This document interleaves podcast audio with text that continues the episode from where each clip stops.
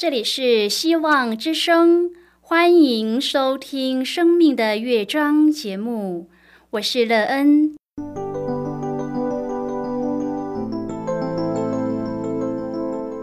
当世界告诉你一切没有盼望，人们对你说你已经没有机会，别忘了，上帝会为你开启一扇窗，上帝的手。轻轻的波动，生命就像美妙的乐章一样，弹奏出令人欣喜的诗篇来。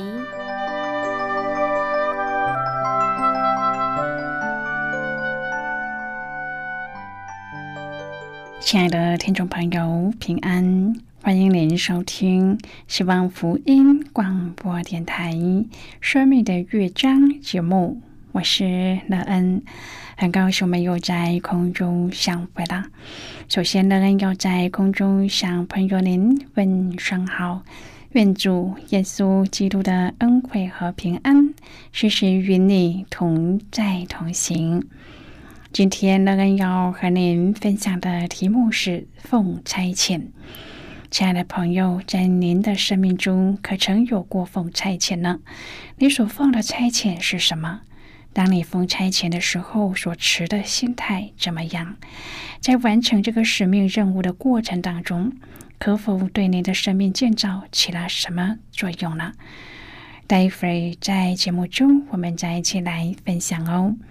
在要开始今天的节目之前，那个要先为朋友您播放一首好听的诗歌，希望您会喜欢这首诗歌。现在就让我们一起来聆听这首美妙动人的诗歌《差遣我》。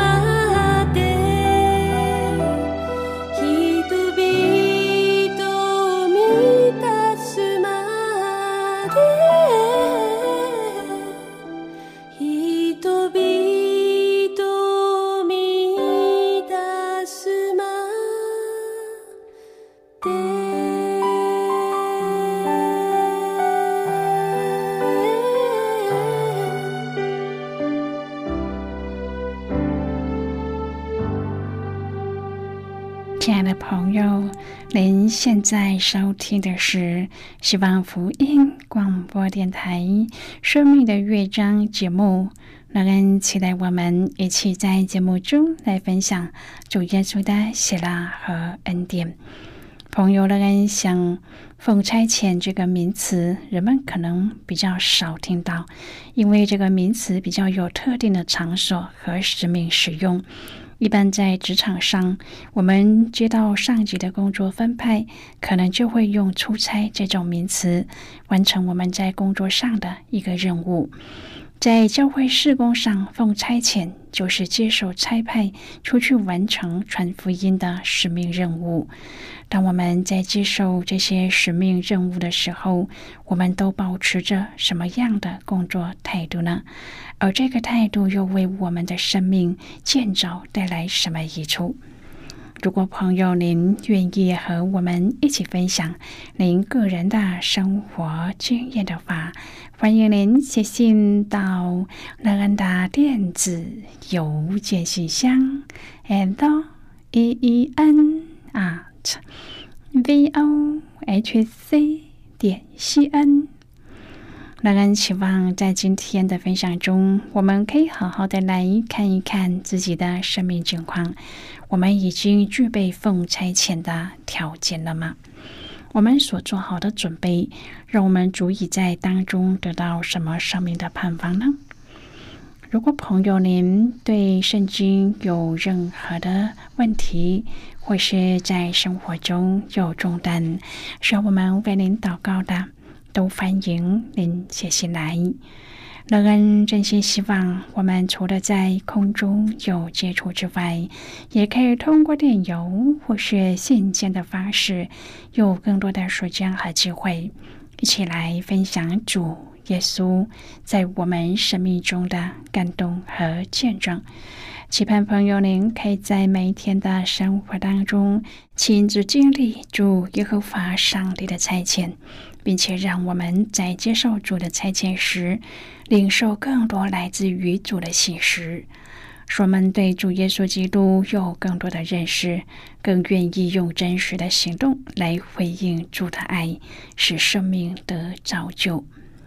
亲爱的朋友，《使徒行传》七章第三十至第三十四节说：“过了四十年，在旷野有一位天使显现。”说：“你来，我要差你往埃及去。”朋友，上帝常从我们工作中召我们出来，叫我们休息一时，趁此静心学习功课，然后重新出发到他所定的工厂中去工作。这段等候的时期绝对不是耗费。从前有一位战士从仇敌的手中逃出来，中途他发觉他的马有必须要换马蹄铁，但是焦急催促他迅速逃生，不要有任何的单言。然而智慧叫他停在一家铁匠门口，花数分钟重新换好马蹄铁。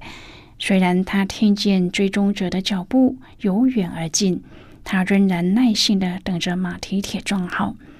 当仇敌和他只有一百码距离的时候，他一跃马鞍奔驰而去，瞬间脱离了危险。他的暂停并没有使他不失算，反而加快了他的速度。今天我们要一起来谈论的是奉差遣。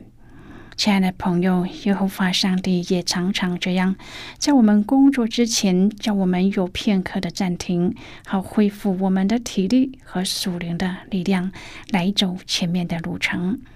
所罗门蒙上帝的恩典，顺利的建成圣殿，虽然外观堂皇富丽，然而智慧的王知道，圣殿并不是上帝真实的家，人和上帝的关系也不在于建筑。他向上帝说：“看呐，天和天上的天尚且不足你居住的，何况我所见的这殿呢？唯求耶和华我的上帝垂听仆人的祷告祈求，俯听仆人在你面前的祈祷呼吁。愿你昼夜看顾这殿，就是你应许立为你名的居所。”求你垂听仆人向此处祷告的话，你仆人和你民以色列向此处祈祷的时候，求你从天上你的居所垂听，垂听而赦免。亲爱的朋友，人犯了罪和上帝的关系就疏远隔绝了。所罗门深知世上没有不犯罪的人。朋友吧，犯罪是不正常的，也使人和上帝的关系改变。而犯罪的结果必然导致上帝的刑罚，也会导致失败和灾变。所罗门当着以色列会众站在耶和华的坛前，向天举手。宣告上帝是守约、是慈爱的上帝，他必成就他对大卫的一切应许。接着，他做了一个很长的祷告，成为这个祷告的殿的奠基祷告。首先，他承认自己所建之殿的有限。上帝果真住在地上吗？看那天和天上的天尚且不足你居住的，何况我所建的这殿呢？但是他仍然呼求、垂顾、俯听仆人今日在你面前的祈祷呼吁，愿你昼夜看顾这殿。所罗门祈求日后在这殿中所做的每一个祷告，求你在天上你的居所垂听、垂听而赦免。他特别的提到垂听而赦免，并在后面所列举的每一种祷告的情况当中，都提到垂听而赦免。朋友啊，可见人来到上帝的面前，在祷告蒙垂听之前，都必须要先处理罪的问题。因为诗篇六十六篇第十八节说：“我若心里注重罪孽，主必不听。”接着，他开始举各种例子，求上帝在此中垂听而赦免。第一，人若得罪邻舍，他来到这殿，在你的坛前起誓，这是指私人恩怨带到上帝面前来处理，求你在天上垂听，定恶人有罪，报应他；定一人有理，赏赐他。第二，你的民以色列若得罪你，败在仇敌面前，这是集体的罪导致的战败。求你在天上垂听，赦免，使他们归回你赐给他们列祖之地。第三，你的民因得罪你，使天闭塞不下雨，这是集体的罪导致干旱。当他们离开他们的罪，求你在天上垂听。赦免降雨在你的地。第四，国中若有饥荒、瘟疫、旱风、霉烂、蝗虫、蚂蚱、仇敌犯境、灾祸疾病，这都是罪行招致咒诅的结果。你的民自觉有罪，求你在天上你的居所垂听赦免。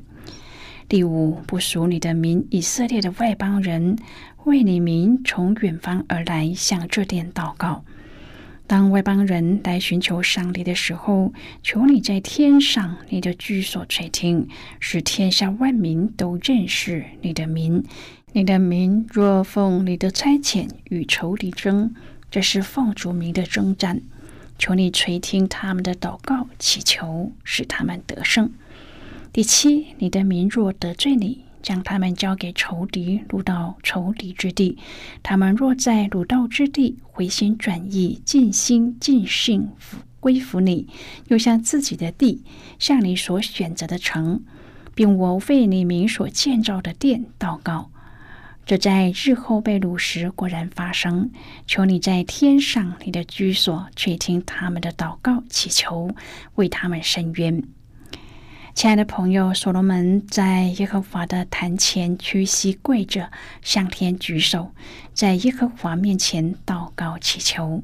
他逐一列举各种日后会发生的情况，求主垂听，在这殿或者向着这殿所做的祷告。之后，所罗门就起身来为百姓祝福。愿耶和华我们的上帝与我们同在，像与我们列祖同在一样，不撇下我们，不丢弃我们。愿耶和华我们的上帝昼夜垂念，每日为他仆人和他民以色列伸冤，使地上的万民都知道，唯独耶和华是上帝，并无别神，并且他勉励百姓们，当向耶和华我们的上帝存。诚实的心，遵循他的律例，谨守他的诫命，至终如今日一样。最后，所罗门再一次的与百姓一同献祭，并且是极盛大的献祭，牛两万两千，羊十二万，甚至铜坛太小，容不下所有的祭物，便将耶和华殿前院子当中分别为圣，在那里献燔祭、素祭和平安祭牲的脂油，因为此时也是守住棚节的时期。所以他们扩大举行祝棚节，从哈马口直到埃及小河，所有的以色列人都来守节。最后百姓都为王祝福，因为他们见耶和华向他仆人大卫和他民以色列所施的一切恩惠，他们就心满意足，心中喜乐，各归各家去了。这个献殿典礼荣耀而喜乐，也见证所罗门向着上帝的心，百姓也因此蒙福。亲爱的朋友，自从耶和华拣选亚伯拉罕，以色列人就成为上帝的选民，在这个世上承担为上帝做见证的责任。过去从来没有一个民族像以色列一样，和上帝这样紧密的连结。他们曾经被奴役，也曾经国富民强；他们曾经被迫害，然而如今却成为世上不可忽视的国家。这一切都是那么的不可思议，令人不能不赞叹上帝的主权和作为。今天的圣经经文是所罗门王的时代，也是古以色列国最巅峰的黄金时代。当时圣殿已经落成。王和众长老要将约柜运到耶路撒冷，并安放在圣殿中。所罗门在众百姓的面前举手对上帝祷告，说出赞美的话。当下，上帝的荣光充满了圣殿。这一些上帝的选民必然没有想到过，日后将会面临颠沛流离的发展历程。不但国破家亡、被掳、受迫害，甚至连眼前辉煌的圣殿都会被抽离拆毁而不复存在。现在，我们先一起来看今天的圣经章节。今天乐恩要介绍给朋友的圣经章节，在旧约圣经的列王记上。如果朋友您手边有圣经的话，乐恩要邀请你和我。一同翻开圣经到旧约圣经的列王记上八章第四十四至第四十五节的经文。这里说：“你的民若奉你的差遣，无论往何处去，与仇敌征战，向耶和华所选择的城，与我为你民所建造的殿祷告，求你在天上垂听他们的祷告祈求，使他们得胜。”这是今天的圣经经文，这节经文我们稍后再一起来分享和讨论。在这之前，我们先来听一个小故事。愿朋友在今天的故事中体验到主耶和华上帝差遣我们的美好和得到。那么现在就让我们一起进入今天故事的旅程之中喽。神学家们提供给基督徒的世界多么的忧愁！一个被击败的基督徒软弱，不停的犯罪，带着癌症般的肉体性情，到死方能与分离。这样的受造之物不值得我们的主为他死而复活。这等人所能做的最好的，只是支持到底。我们在各地都能够听到这一类的见证。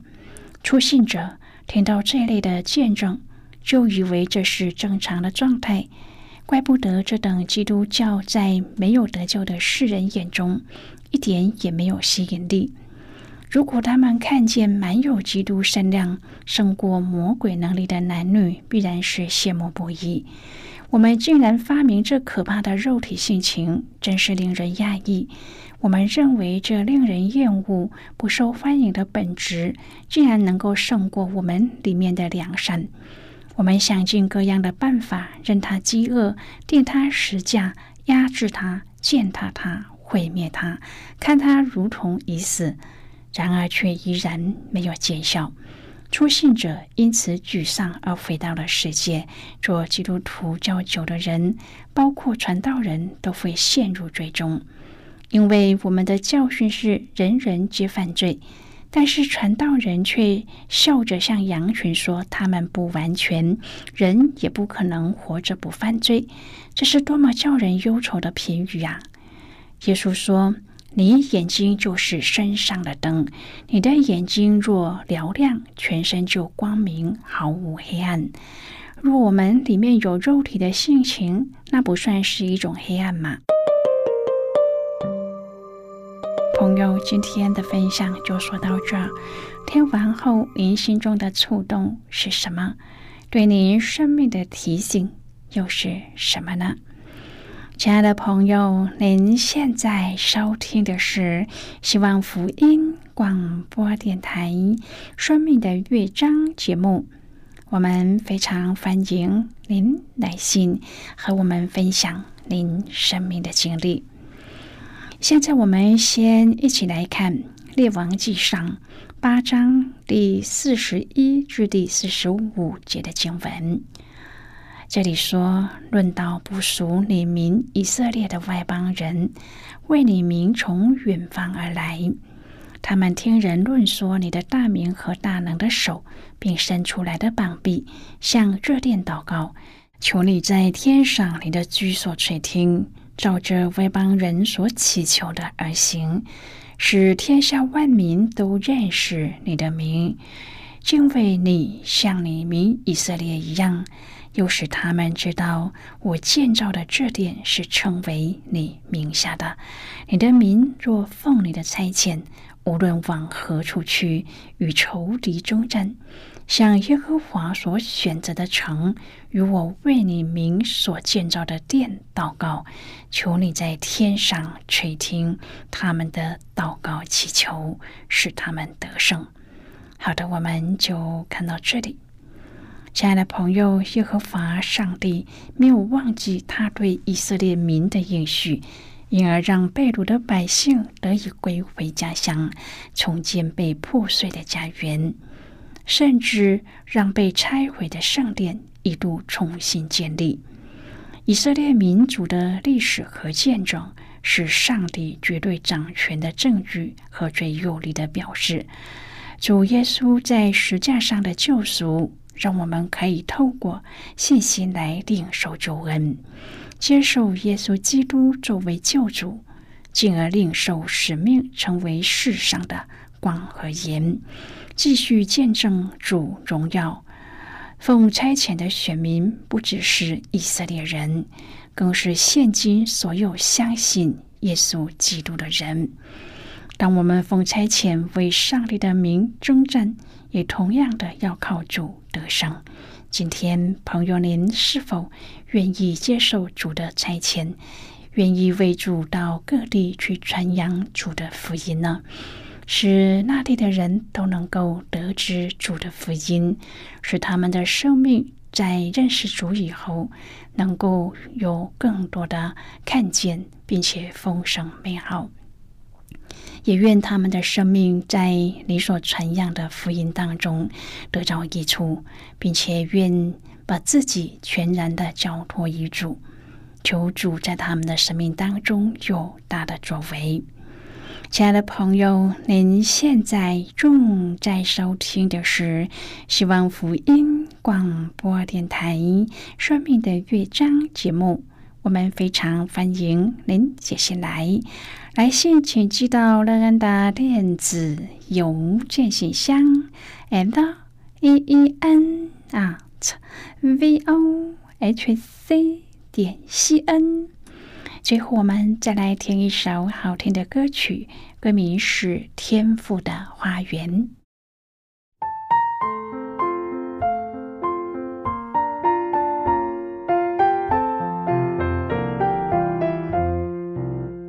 小小花园里，红橙黄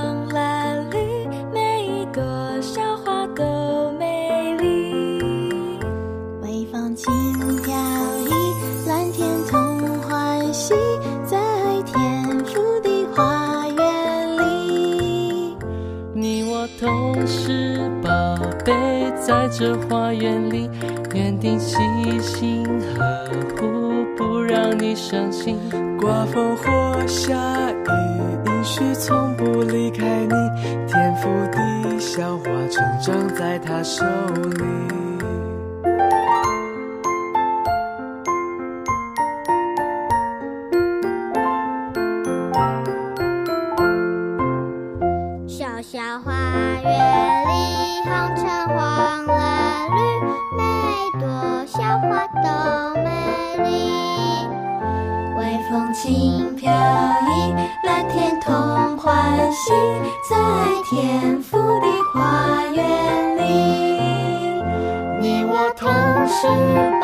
宝贝，在这花园里，园丁细心呵护，不让你伤心。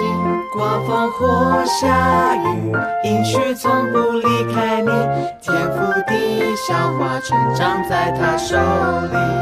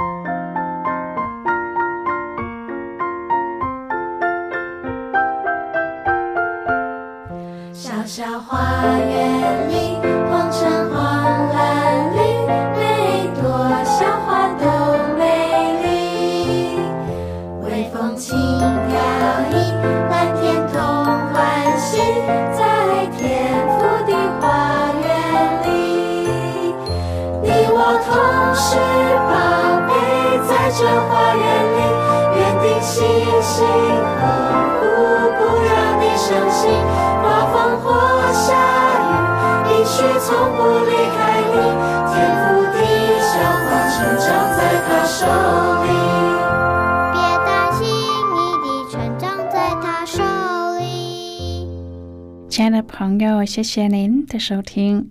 我们今天的节目到此就要告一个段落了，我们同一时间再会。最后，愿上帝祝福你和你的家人。我们下期见了，拜拜。